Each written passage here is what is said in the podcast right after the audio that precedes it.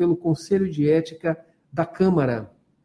Exatamente, o processo disciplinar do Alberto foi instaurado contra nove deputados, dentre eles o deputado Josimar de Maranhãozinho, do PL do Maranhão, decisão tomada na última quarta-feira pelo Conselho de Ética e Decoro Parlamentar da Câmara dos Deputados. O deputado Josimar de Maranhãozinho Adalberto é pré-candidato ao governo do Maranhão e foi acusado pela rede de sustentabilidade de participar de desvios de, de verbas uh, de emendas parlamentares. Adalberto.